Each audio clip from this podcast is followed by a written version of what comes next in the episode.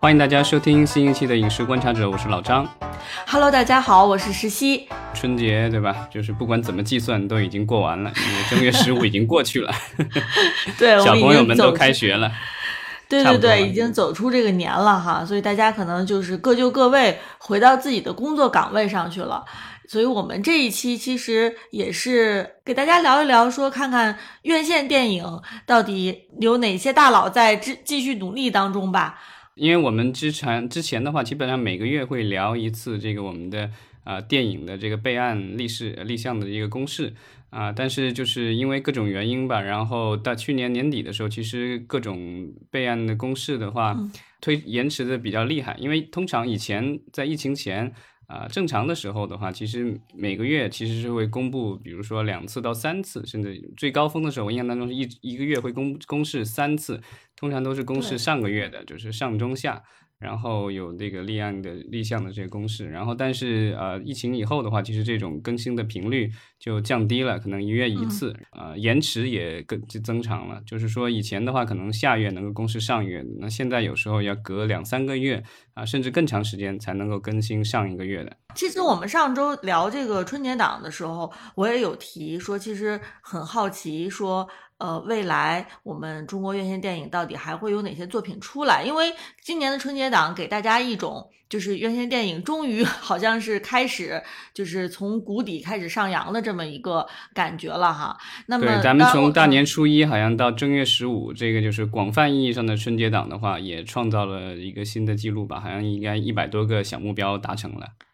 是的，呃，包括就是说，其实我也提到了，今年春节档的作品都是过去几年当中这个电影行业大大佬们的这个呕心沥血才得来的一个工作成果。那至于就是说明年甚至后年，我们在院线当中还能看到多少这个优秀的中国电影作品的话，可能就是要看一看到底还有哪些院线电影大佬在持续的产出、持续努力的工作。对吧？所以今天其实我们聊的是，呃，今年的一月份公明布的去年，呃，对，但它公布的时间是今年一月份，对吧？它公布的时间是一月份，但是它其实是一月份公布了去年，呃，从九月份开始，九十、十一、十二四个月的这个。各各个电影公司，然后电影大佬向电影局去申请立项的一些有趣的项目。咱们知道，就去年因为有重大的这个就是活动嘛，所以就是、呃，我们的有关部门可能工作效率也没有那么高。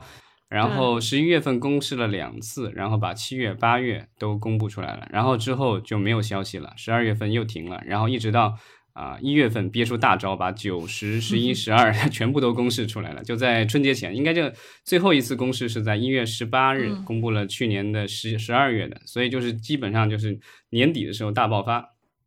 对，所以虽然说这个效率哈可能是稍微低一点儿，但是呢，我觉得至少今年一月份可以看出来，从咱们这个行政层面上哈，已经开始在叫怎么样重新开足马力，然后呢，让大家快马加鞭的去生产电影。那我们今天就是可以来聊一聊，看一看，就是去年从九月份开始吧，九十、十一、十二四个月，呃，到底有哪些有意思的项目是电影大佬们立项的？然后我们可以跟大家进行一个分享。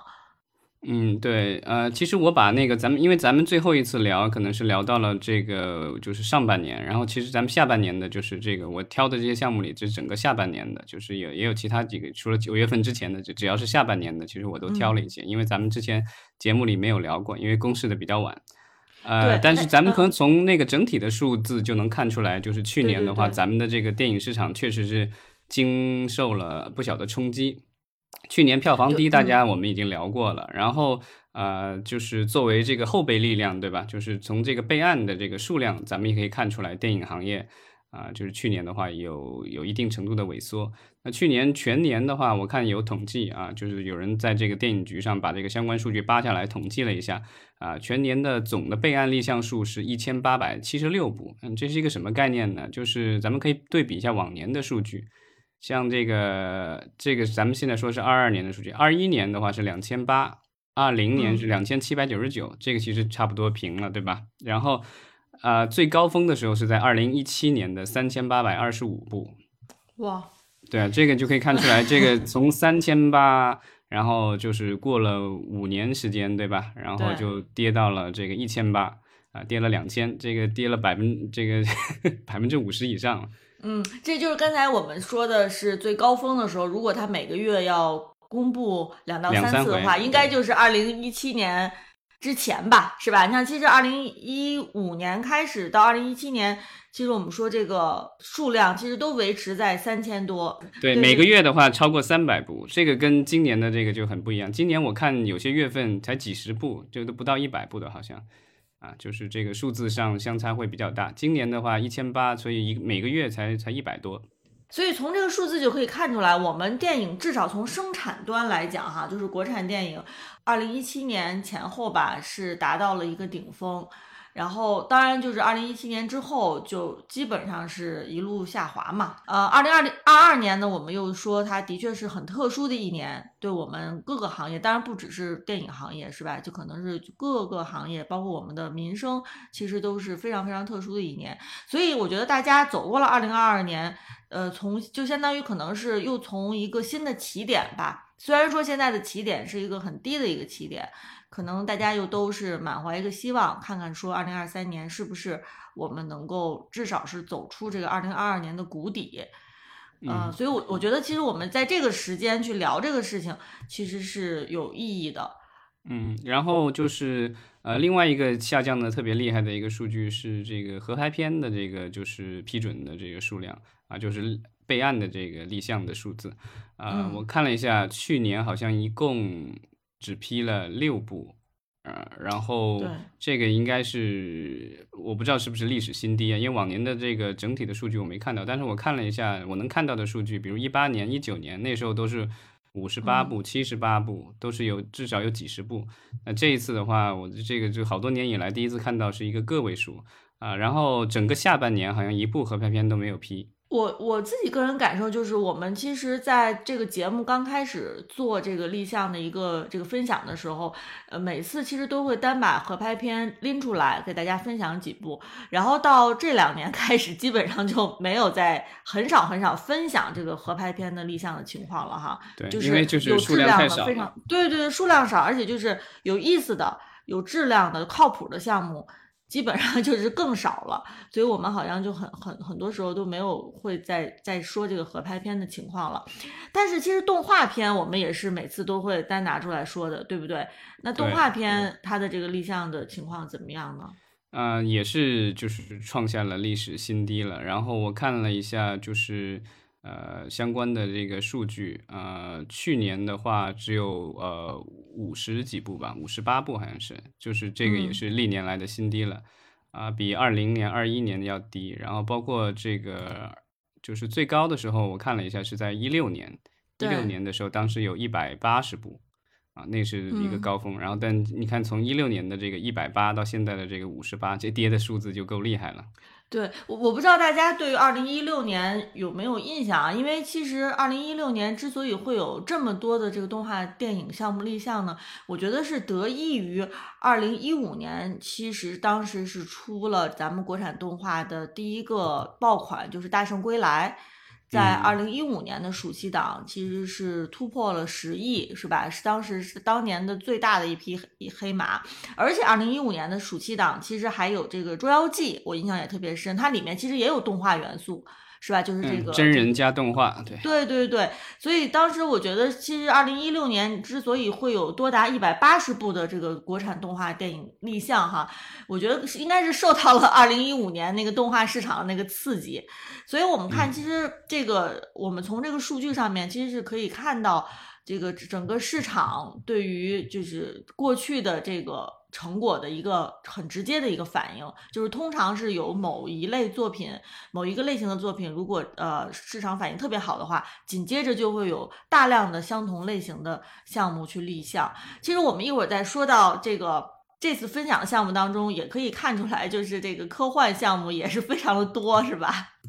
啊，对，这个我不知道，就是是不是受到，因为这些项目立项的话，其实都是在这个怎么说，呃，《流浪地球二》上映之前。啊，所以大家可能也就是预期到可能会这个会有一个高潮吧。然后你包括现在《三体》的电视剧也上了，对吧？就是所有种种的迹象表明，对吧？就是啊，国产科幻的影视剧的话，就是会迎来一个春天。所以呢，大家都是想赶在春天之前，对吧？事先这个准备好。嗯，那咱们要不然就进入到这个具体的想分享的项目吧。我觉得在说这个科幻之前，咱们可以先来看一看，呃，续集和翻拍的项目。凡是续集或者凡是翻拍，其实项目相对来说都会更加靠谱一些，会比纯原创的项目要靠谱。呃，能够进入到市场跟大家见面，并且取得好成绩的这个可能性概率是比较大的。呃，而且就是咱们国产电影其实一直也在这个走所谓的跟美国一样的，就是走这种系列化，对吧？这样的话，其实啊，对票房上来说更有保障，然后其实对投资人的收益来说也是更有保障。啊，所以这些年我们看到，就是其实我们也越来越多的有续集，对吧？像《流浪地球二》，对吧？然后这个《熊出没》，这都第九还是第十了吧，对吧？所以就是我们也是现在已经这个都系列化了。那啊，我们可以看一下去年立项的几个就是这种系列化的产呃作品啊，一个是呃之前公布过的《智取威虎山》的一个前传，也是博纳立项的。他的这个第一部啊，我我记得也是很久远了。徐克导演的作品啊，前几年 这个具体哪一年我也有点忘了，但已经好几年过去了。当时是是一三年左右，对，二零一三年左右吧。当时 应该也是创下了这种就是主旋律电影的一个记录。当然，这个徐克导演后来通过这个就是长津湖又把自己的记录给打破了。是的，这个咱们说这次这个续集哈，公布的是前传。他讲的是一九六一九四六年冬天，这个东北民主联军一支以邵建波为首的人民解放军小分队深入东北人迹罕至的林海雪原执行剿匪任务。我我在考虑的一个问题就是，这次前传有没有把这个苏一鸣给请回去啊？客串？不会吧？那一集不是啊，他他不能他不能变小啊，因为他那一集已经已经是已经是小孩儿，然后再往前走的话。他不，他回不去了。他现在已经长成大人了。你要呃，但是我觉得是从宣发的角度来讲，其实是可以试图把苏玉明演他爹，比如说给他另外一个，给他另外一个角色。因为其实我觉得在这个《智武智取威虎山》里面，其实如果不提的话，很少有人会把那个苏玉明那个角色就是联系联系起来，就是可能大家对那个角色。印象不一定是那么的深刻的，就是如果不是后来苏翊鸣取得了这个，对吧？这个奥运成绩的话，可能也不一定会有人是特别关注当时那个角色的年龄和他的角色到底是什么。所以我觉得，如果从宣发角度来讲的话，如果是我，我会愿意说，哎，想方设法 请苏翊鸣再进来再演一个角色哈。嗯，我们可以到时候看，好像现在我没看到，没有看到呃片方有相关的任何的宣传，所以可能不知道是这个在筹备当中还是已经拍摄了。反正呃大家期待吧，我觉得他们肯定应该也是会选一个比较好的档期，像这种的话，一般可能就是暑期或者是国庆档，我我猜想或者春节档也有可能，对吧？这种电影的话，就是大家一起去看都没有问题。嗯，第一部是贺岁档，呃，不，它不叫，不叫贺岁档，叫就是年底我们叫什么？就是十二月二十五号圣诞档吧。呃，第一部是其实就算算贺岁，算贺岁档嘛啊，对对，那个算贺岁档。就是贺岁档，对我第一部我印象很清楚，是这个十二月底的时候上映的嘛，的确就是票房成绩也是非常好哈，所以这一部我们也是非常期待。然后像这个我们说这一部《智取威虎山前传》呢是博纳影业立项的，然后与此同时，其实博纳影业还立项了另外一部这个续集，叫《传说》，是成龙大哥神话的续集。对不对？神话就久远了，我忘了是二零零几年了，是吧？我那会儿好像还在上大学。对对对，就是一个很久远的一个电影的为他做的续集哈。对，那一集是成龙大哥加韩国的金喜善主演的，没错没错。呃，当时那个就是韩红的那个主题曲好像这个比较火，然后电影的话，其实当时也还在国产片里算还不错。啊，然后这一次的话，继续是唐季礼导演做编剧，所以我猜想应该他导演应该也是顺理成章的啊。然后故事的话，他就说是呃在西域啊，然后有公主有将军啊，然后 穿越千年，只为再救你一次。对，我不知道这个这个成龙大哥这次是不是继续，因为他演的那个古代将军的角色。理论上在在上一集里已经去世了，对吧？但是这个又穿越，嗯所以不知道是怎么怎么一回事儿了。不知道是不是会找这个更年轻的面孔哈来做这个爱情故事的主角。成龙大哥啊可能这个但不没有，现在其实 其实技术上可以实现的，因为像这一次《流浪哦地球二》，其实对刘德华和吴京就做了那个就是这种捕捉，然后就是把他们变年轻化啊，所以技术上是可以哦做到的。所以我不知道，嗯但我不知道这公主还会是金喜善吗？还是说是换其他人？因为金喜善现在好像也不拍电影了吧，然后年纪也比较嗯大了。嗯，对，而且当年金喜善还是我们这个国人人尽皆知的这个韩国明星的嘛，对吧？但是这么多年过去了，可能可能年轻人对金喜善就是没有太多的印象了。对，这个铁打的大哥呃流水的这个龙女郎是吧？对，然后我们看这个万达影业哈，其实立项了一部电影叫《最佳出价呃，它这个电影的这个名字的话，呃，二零一三年意大利有同名电影，然后在豆瓣上评价也挺高的。然后呃，我我不确定这个是不是是翻拍对对对，我不嗯确定这个是不是这个翻拍啊。但是这个从梗概上来说的话，反正也是跟艺术品相关的。他说的是这个一个小城女孩儿跟一个隐形富豪，然后因为一幅嗯这个叫《虎啸山河图》，然后说搞得天翻地覆，然后呢。就是两个人就是斗的斗争的过程当中的话，两个家族隐藏已久的秘密被挖了出来。我看这个梗概，我感感觉可能是他会是受到这个意大利的电影的启发，但是我我不觉得他是会呃对，但感觉好像情节上是是不是跟那个原作原作我没看，我就在看豆瓣上看了一下这个简介，好像有点不大一样。哦，对，原作我看过，对它其实原作是呃，其实不涉及到两个家族嘛，它其实是一个一个简单的一个犯罪故事，呃，没有说涉及到两个家族之间的这个秘密什么的，所以我感觉这一部《最佳出价》它应该是受到了原作的一些启发吧，就是说，而且可能它同时也从名字上面也受到了那一部启发。对吧？然后呢，可能是涉及到这个艺术品，但是肯定是故事应该是原创的，呃，但是我觉得如果大家呃有机会的话，其实是可以去看看这个意大利的原这个最佳出价，就中文我们翻译过来名字叫最佳出价嘛，Best Offer，它的这个原原作啊，其实那个电影是非常有意思的啊，就是完成度非常高，非呃娱乐性非常非常强的，而且表演也是非常好的这样一部电影。嗯，我觉得大家先去看看那部电影，然后会对万达的这部最佳出价也会更加期待。嗯，这种就是国产电影有时候就是属于这个，就是也不说山寨吧，但是去有时候就是会去贴这种怎么的著著名啊、外国电影的这个片名，然后你有时候就搞不清到底这个是翻拍还是不是翻拍。嗯，没错。呃，那我们说了几部这个续集哈和疑似翻拍吧，咱们接下来是不是就可以来看看科幻？就到底，因为我觉得现在科幻绝对是这个好像是全全村的希望是吧？从从这个电影的类型上来说，我觉得科幻现在就是处在风口吧，就是所有人，都。但是 我觉得很多的包包括观众和这个业内人士，就是嗯都有都有同样的怀疑，就是这个呃刘慈欣的这个作品改编以外，中国科幻还有拿得出手的作品吗？就在影视方面啊，嗯所以因为现在目前来说比较受关注，然后评价也还不错的作品，几乎都是改编自大刘的这个作品。啊，包括就是这个《流浪地球》的一二，对吧？然后《三体》的电视剧，包括之后要上的这个《球形闪电》的这个呃电影版和电视剧版，还包括前几年其实宁浩改编了刘慈欣的那部就乡村教师啊，对，虽然嗯就是《疯狂外星人》跟跟情节上 没啥太大关系，呃但依然原原作是这个啊刘慈欣老师啊，所以现在就是属于这个大家都是往大刘身上贴，然后呢，当然我们现在看就是这个立项的有一些这个科幻的电影项目的话啊，也有不是这个来自大刘作品的。嗯，所以我觉得我们才应该重点关注科幻嘛，就是看看这个中国科幻到底是能不能突破哈，就是某一个人的这个作品。呃，我们首先来看看这部陈明影业立项的吧，叫《登月》。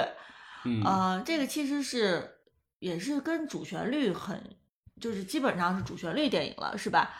嗯，对，就是这跟这几年的咱们啊的这个主流的宣传比较一致吧，因为这几年都在宣传中国的航空航天事业取得了多大的嗯。成就，包括这个各种呃太空站，然后要登月要干嘛的各种探索。那这一次的这个就是登月的这个电影的梗概，你可以看出来，他说的是来了一场史无前例的太阳风暴，然后呢，就是啊，咱们有一个呃绕月球轨道运行的国际商业太空站失联了，然后呢，就是我们的中国航天人已已经在当当时在准积极准备登月，然后呢临危受命，然后去力挽狂澜，就拯救了这个太空站。但是呢，我们看下一步，这个北京军工宏图文化有限公司立项的啊，这一步感觉是很牛的了，它叫火星二零七九。对，咱们就是就既登月也有登火星。啊，对。然后最有意思的是，它跟咱们前面刚才聊的这一部登月，其实是有异曲异曲同工之妙。啊，这次说的是这个人类在火星建立的基地面临了重大危机。二零七九年，对，对对对。然后中国的航天精英们众志成城，以科学实干作风与无私奉献精神，排除重重险阻，为中国的火星开拓事业做出了卓越贡献。啊，对，然后它的危机好像是这个人造太阳熄灭了。然后，所以呢，他们是要奋力重启这个人造太阳，所以我不知道为什么二零七九年的时候，在火星上还需要有一个人造太阳？难道太阳已经没有了吗？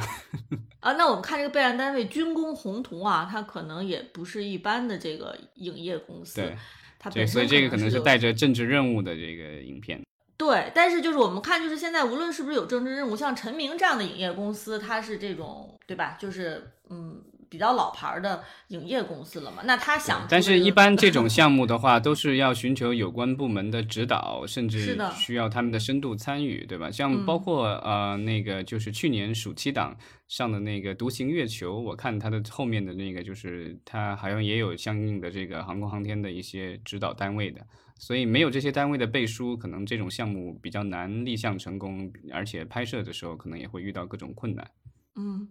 但是我们说有这些单位的背书的话，是不是我们的这个故事梗概能够超越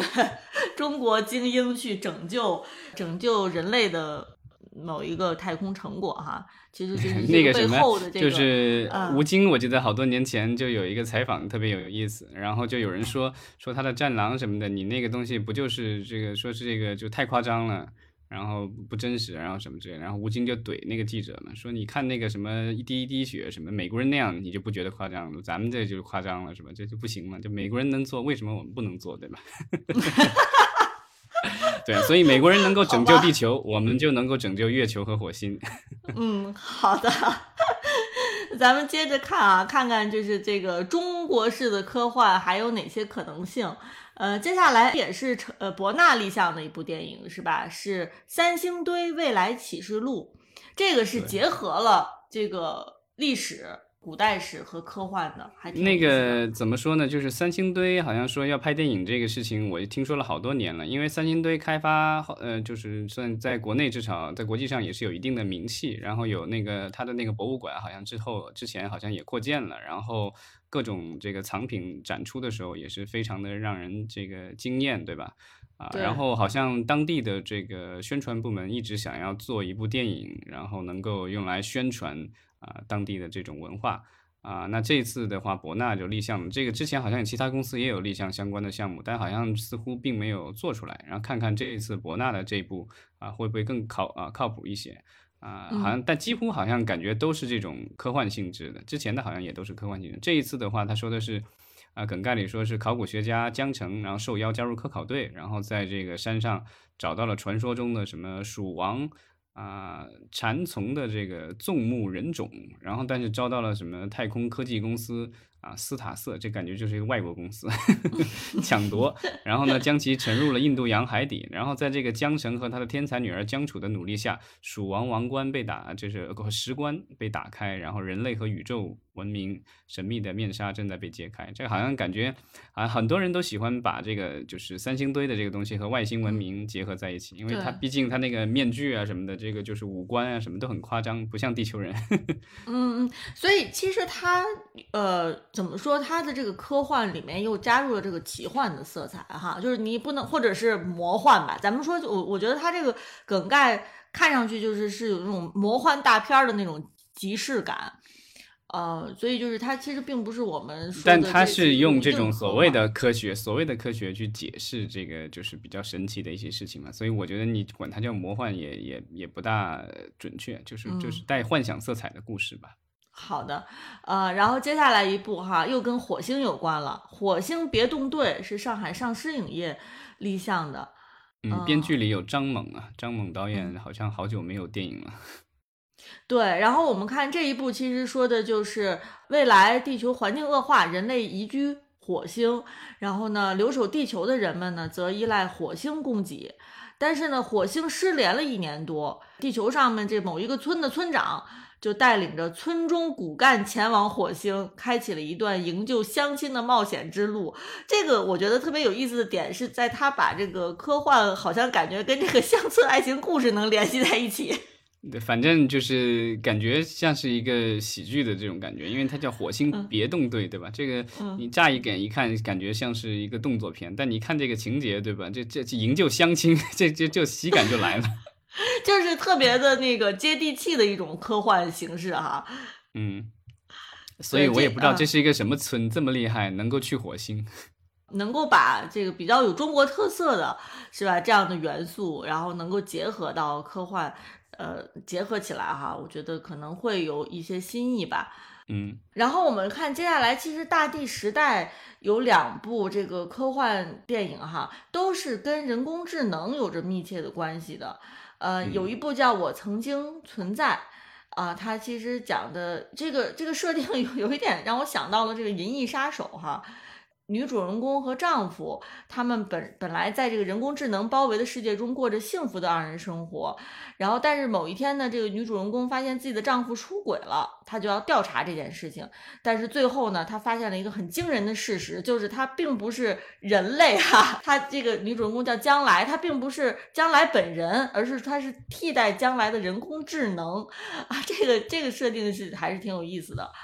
看起来感觉就是妻子本来可能就已经去世了或什么的，所以只是一个替代品。然后这个替代品有了意识以后，就觉得自己丈夫对不起自己，最后发现其实自己并不是自己。对，然后像这个大地时代另外一部哈、这个叫定义完美的这个项目，它也是跟人工智能有关，是吧？就是说这个问题少年叶凡险些被父母购买的机器人取代，然后失望的他也购买了一对父母机器人儿。一家六口 对，一家六口，孩子、父母，然后孩子的替代品和父母的替代品，啊，在在这个过程当中，这个各种碰撞吧，所以我觉得大地，呃，时代立项的这两部呃电影，呃，总的来说让我个人觉得还是非常有趣的哈，可能甚至比之前我们聊的这些硬科幻或者是有魔幻元素的科幻，呃，更能打动我，更吸引我。嗯，就是它可能更接地气一些，然后就是因为它的设定的原因，所以它实现起来可能相对容易一些。因为这种就是机器人，这种就是怎么说，你就用真人来演，然后稍微这个动作夸张一点就行了。像这个大地时代立项的这个项目啊，好像它其实更呃更深植于这个人物的这个人物的刻画和人物关系的这个刻画，它是涉及但但到人物但恰情感。恰这方面是咱们国产电影比较弱的，所以我也不知道这个就是到到最后实现会是什么样子。因为一个是悬疑，一个是喜剧，这两个我觉得在国产电影里目前来说，就是你要做的特别好的话，还挺难的。基本上喜剧的话，就大家只看麻花儿。这倒是，就是这个设定很有意思哈，让人很期嗯待，但是可能最后实现出来，看看它能不能实现的好。嗯呃，然后我们接下来看北京微象国际文化，他们立项了一个叫《群星闪耀时》的科幻项目，嗯，然后里面的主人公又是中国航天员。对，然后也是有有遇到了危呃这种危难的事情啊，说是在未来，然后中国航天员刘晨和他的伙伴们，刘晨是个女孩儿嗯啊，然后在返回返回地球的途中呢，遇到了这个复杂情况，和地面失去联系。那我这个紧急状况下收到了一条这个电子信号，那他们的命运就被这个信号中隐藏的一段神秘代码彻底改变。看来这个以后这个中国航天员哈是咱们这个科幻项目当中的这个都是主主角了。以前都是警察、军人，对吧？现对现在就是得换航天员了。包括我的孩子今年的寒假，然后学校通知，然后说这个大家就是他们每一个学期或者每个学年都有这个就是一个主题，就是让大家集中学习什么。然后今年他们这个寒假通知就说大家回去以后多看一些书籍，然后多看一些纪录片或什么的，关于中国的航天和航空航天事业，基本上是 这样。对对，航天和航空现在是这个咱们的重中之重。没错，所以有的时候从咱们这个电影项目当中啊，也可以看到我们这个整个时代的一个这个主旋律是什么吧，也很有意思哈。那咱们其实说了很多科幻有科幻元素的项目吧，咱们可以接下来说一部叫有奇幻元素的项目。毕竟这个奇幻跟科幻其实还是非常不同的嘛，是吧？奇幻的这个脑洞可以开得更大一些。嗯，然后这一部的话是光线啊立项的项目，叫啊照明商店。然后他说的是几个人在被困在深巷里没有办法走出去，然后只有镜头的一个照明商店指引方向。然后那个这几个人其实。都共同遭遇车祸，然后在重症病房，然后人们以情感和意志面对死亡，所以这个感觉题材还比较沉重。那感觉就是这几个人应该是就是因为车祸，然后濒临这个濒死，在处于濒死状态，可能是，然后这个进入了一个这个幻觉空间一样的。好吧，这个这个，如果说说到这个濒死体验的话，可能的确有些沉重了。我都不知道光线影业是怎么会选择这样的题材。这种题材的影片的话，其实还是呃有有一定的受众的。当然，可能就是不一定说是这个合家欢，可能小孩儿可能不大会愿意看这么沉重的这种。对。其实咱们刚才说这个科幻的时候哈，已经说到了其中有很多部都是呃有主旋律色彩的，是吧？尤其是涉及到这个中国航天事业的。对，那我觉得接下来咱们其实可以把这个主旋律，就是典型的主旋律的电影项目，可以拿出来跟大家分享一下。对，我们可以有三部，是吧？是明显的就是主旋律项目。对，一个是呃著名导演高群书他编剧的一部作品，这理论上估计估计他他自己导了，啊是叫《白山黑水》，这一看就是这个就是东东北抗联的故事。对对对，就是这个抗战啊，这个抗战时期的故事。